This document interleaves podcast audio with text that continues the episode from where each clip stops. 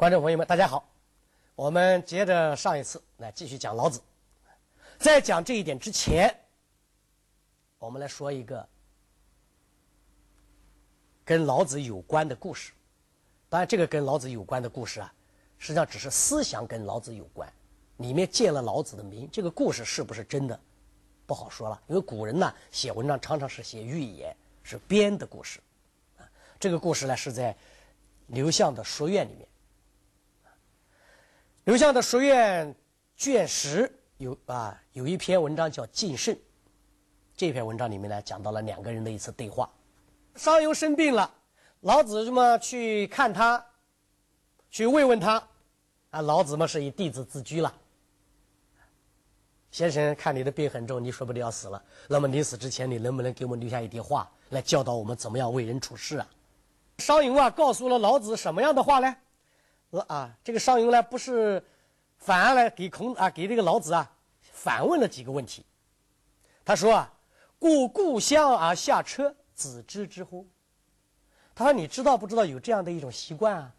人们在经过自己故乡的时候，一定要从车上马车上下来。”老子说：“故故乡经过自己的故乡，车子经过自己故乡的时候啊，要一定要下车，这个是要表示啊，一个人。”不要忘记他的过去。商鞅一听呢，很高兴，笑了一下。你说的对呀。然后商商鞅又问了老子一个问题，说人们一般在经过一个高大的乔木的旁边的时候啊，一定是小步快走。你知道不知道有这个习惯？你知道不知道为什么有这个习惯？然后老子说：“故乔木而趋。”经过一棵老树，然后小步的快走，这是要表示人应该敬老。商鞅一听，哎呀，说得好，看来你懂得很多，我对你有很多的担心，啊，现在看来啊，不大要担心了。商鞅这个时候年纪已经很大了，他张开自己的口，把嘴巴张得很大，指着自己的嘴巴，问了老子。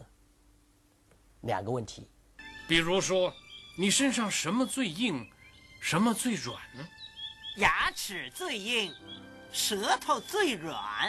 嘿，嗯，你看到了我这个年纪，牙齿全都脱落了，舌头却完好无恙。第一，你看看我的舌头还在吗？老子说在。那你再看看我的牙齿还在吗？老子说没了。好，商鞅就问了：“子吃之乎？”那么我请问，你知道这是什么道理吗？你知道这里面包含什么样的一个人生的哲理吗？老子说：“舌头能够沉下来，是因为它是柔弱的；牙齿早都掉光了，是因为它是刚强的。”然后这个商鞅啊很高兴呐，说是啊，我今天问了你这三件事啊，你都是明白的。天下之事已尽矣，天下的大事啊，看来你都明白了。我再没有什么可以教你的了，我也放心了。先秦诸子中许多深奥的道理，都是用浅显的小故事来表达的。那么老子的这段对话，告诉了我们怎样的处世智慧呢？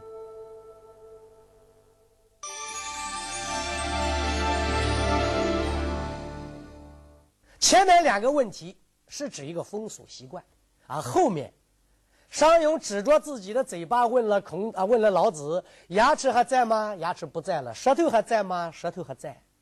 牙齿在，刚强的东西没有了；舌头在，柔弱的东西还在。什么东西才能是长久的？什么东西才是最有生命力的？什么东西才是最有韧性的？什么才是真正的强大？不是刚强，是柔弱。所以老子说：“人之生也柔弱，其死也坚强。”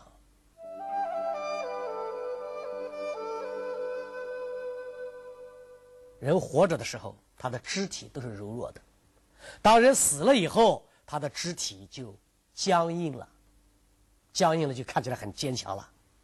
同样如此，草木之身也柔脆。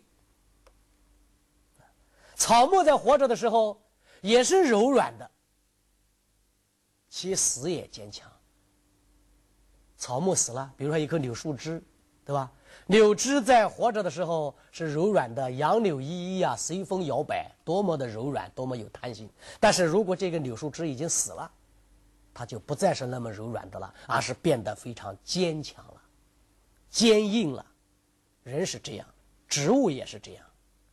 然后，大树比小草刚强吧？是啊，没错。台风来的时候，大树经常被连根拔起，小草却完好无恙。风无形无理，却能够拔屋倒树。然后老子就得出个结论了：柔弱者生之土，坚强者死之土。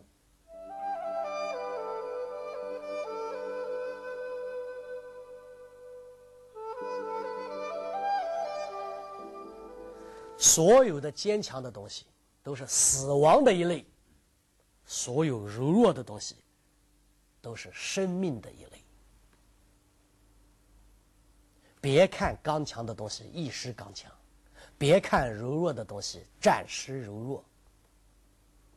最终的胜负由时间来检验，而且老子还从自然界里面发现了一个最为柔弱的东西。那是什么呢？水。天下还有什么东西比水更柔弱吗？可是如果用水去攻坚克强，没有什么东西能够抵挡得住水呀。最柔弱的水却是最有力量的。为什么水有这么大的力量呢？无形的力量能穿透没有间隙的东西。我因此知道无为的益处。水可方可圆，却能够怀山壤林，这不说明了刚强的未必是强，而柔弱才是真正的强吗？水性柔弱，能方能圆，人能效法水的不争，就能产生利万物、天下的效果，于是就接近道了。你把水放到方形的杯子里面，它是方形；你把水放到圆形的杯子里面，它是圆形。但是水还是水，它没有受伤害，它没有改变它的性质。别的东西就不可以了。别的东西一旦形状改变，它就不是那个东西了。我的这个镯子现在是镯子，如果我们改变它的形状，它可能就不是镯子了。而水，你无论改变它的什么形式，它还叫水。最容易改变的，也是最不容易改变的。然后老子就得出个结论了：弱之胜强，柔之胜刚，天下莫不知，莫能行。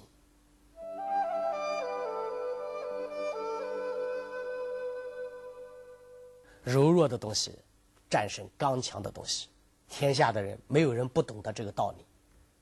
但可惜的是。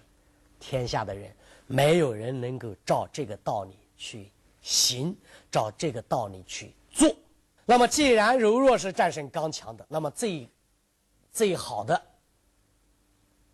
制胜之道，那就是守住柔弱，而不要追求极胜，不要追求刚强。物极必反，恃强必弱是千古不变的道理。人君如果明白这个道理，善加运用，则能以柔克刚，以弱胜强以弱胜强是老子从大自然和人类社会的各种现象中所总结出来的哲学思想。那么，弱如何才能战胜强？作为道家代表人物的老子，教给了我们怎样的人生智慧呢？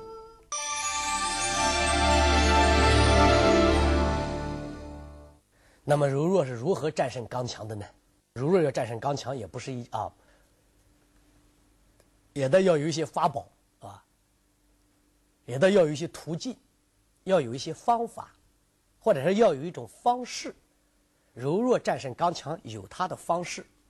将欲歙之，必固张之；将欲弱之，必固强之；将欲废之，必固举之；将欲取之，必固与之。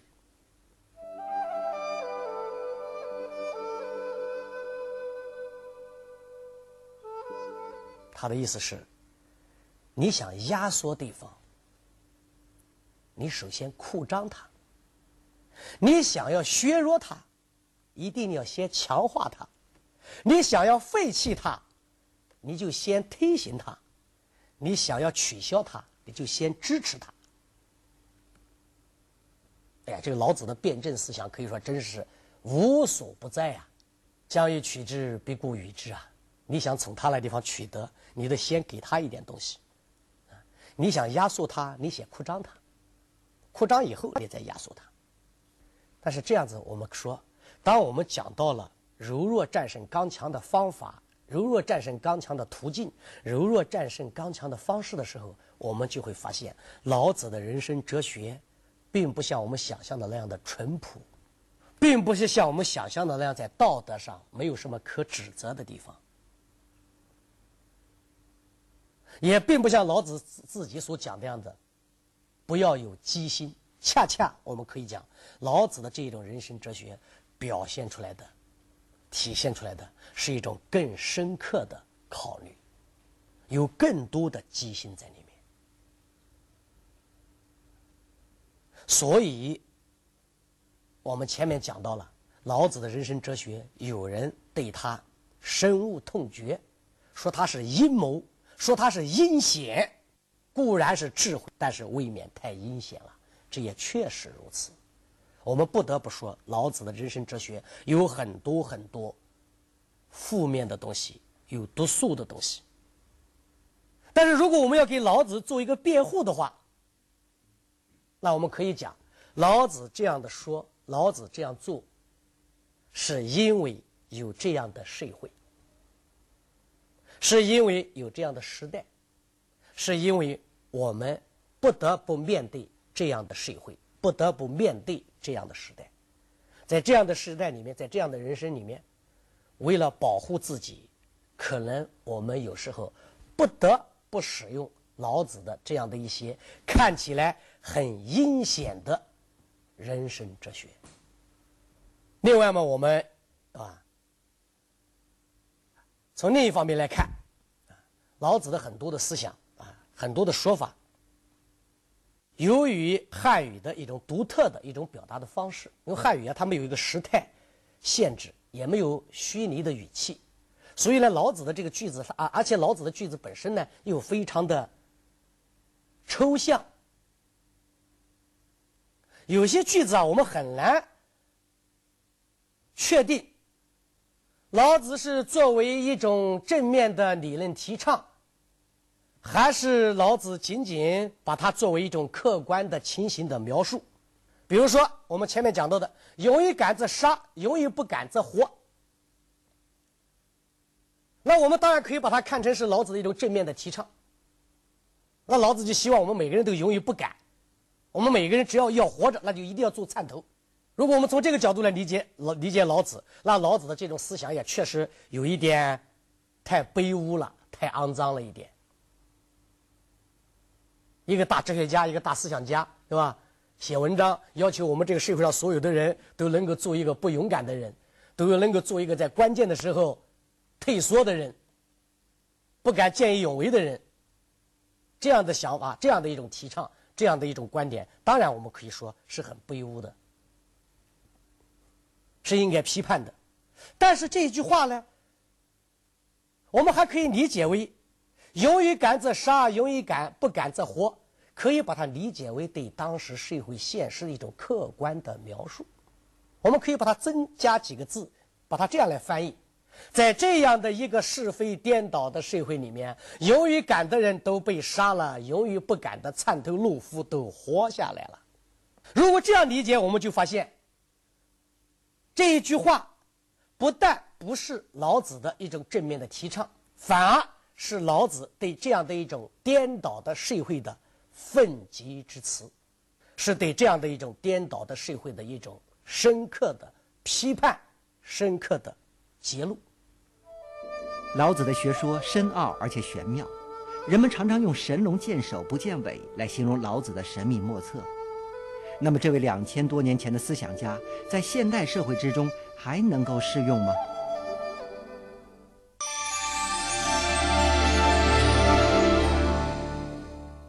我们前面啊，对老子做了一个啊，对老子的思想，对老子的哲学，我们来进行了一番啊，给大家做了一番演绎和讲解啊。在我们这个啊讲述里面啊，我们可以看到啊，无论是对于自然宇宙，还是对于人类社会的治国之术、处世之道，老子都有自己的非常独特的见解，而且这些见解。无论在自然界还是在社会界，都还确实能够找到印证。这一点啊让老子自己啊非常自信，他自信自己呢一定是发现了人类社会的病根，找到了自然的奥秘，找到了人生的智慧的最终的一个奥妙。老子一定很自信的，但是呢，老子又很痛苦。因为他发现，他在这样的一个思想的一个巅峰，他非常寂寞，没有人能够理解他，所以他大发感慨：世人都趋荣避辱，取善去恶，但荣辱贵贱相差多少呢？善与恶又相差多少呢？不过我也不能特立独行，显露锋芒，大家畏惧的，我也不能不畏惧。但是大道是那么的广大而没有穷尽，和世俗相差太远。吾言甚易知，甚易行啊！天下莫能知，莫能行。我讲的这些话太容易理解了，也太容易实行了。可是天下的人没有人能够理解，没有人愿意理解，更没有人愿意照我所说的去做。知我者希，则我者贵。了解我的人太少了，拿我的这个思想来作为人生法则的、作为人生指导的人就更少了。所以，像我这样的圣人，像我这样的圣明之人，像我这样的思想家，只能够披和而怀玉。什么叫披和而怀玉呢？心中怀着宝玉，却只能穿着一件破旧的衣服，不被别人理解。众人都兴高采烈的样子，好像参加丰盛的宴席，又好像春天登台眺望景色，唯独我恬淡无动于衷，好像不知嬉笑的婴儿，疲惫的样子，好像无家可归。众人都有多余，唯独我好像不足的样子，我真是愚人的心肠啊，混沌的样子。世人都光耀自炫，唯独我昏昏昧昧的样子；世人都精明灵巧，唯独我无所识别的样子。众人都好像很有作为，唯独我愚昧而笨。我和世人不同，我重视的是道的生活。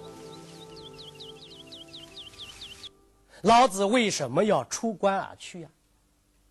因为他在这个社会里面，在他那个时代里面，找不到知音，找不到知音，他无法找到对话的人。他出关而去，也是想，是不是在一个未知的世界里面，能够找到他的思想的同调者呢？我们也不知道，反正老子就这样走了。老子最终确实是出关而去了。老子出关而去以后，在关外他有没有找到知音？在关外他有没有找到理解他思想的人？在关外有没有找到按他的思想去做的人？我们都不知道了。反正在关内他没有找到，好在他给我们留下了。给我们关内之人留下了五千言的《道德经》，这是老子留给我们这一个民族的宝贵的遗产。我们一代一代的人都在读它。圣哲都是寂寞的，但是寂寞的往往在于他的生前。在老子死后，他的思想一点也不寂寞。他有很多的来者，都是他的知音。战国时代的庄子，那就是他的知音。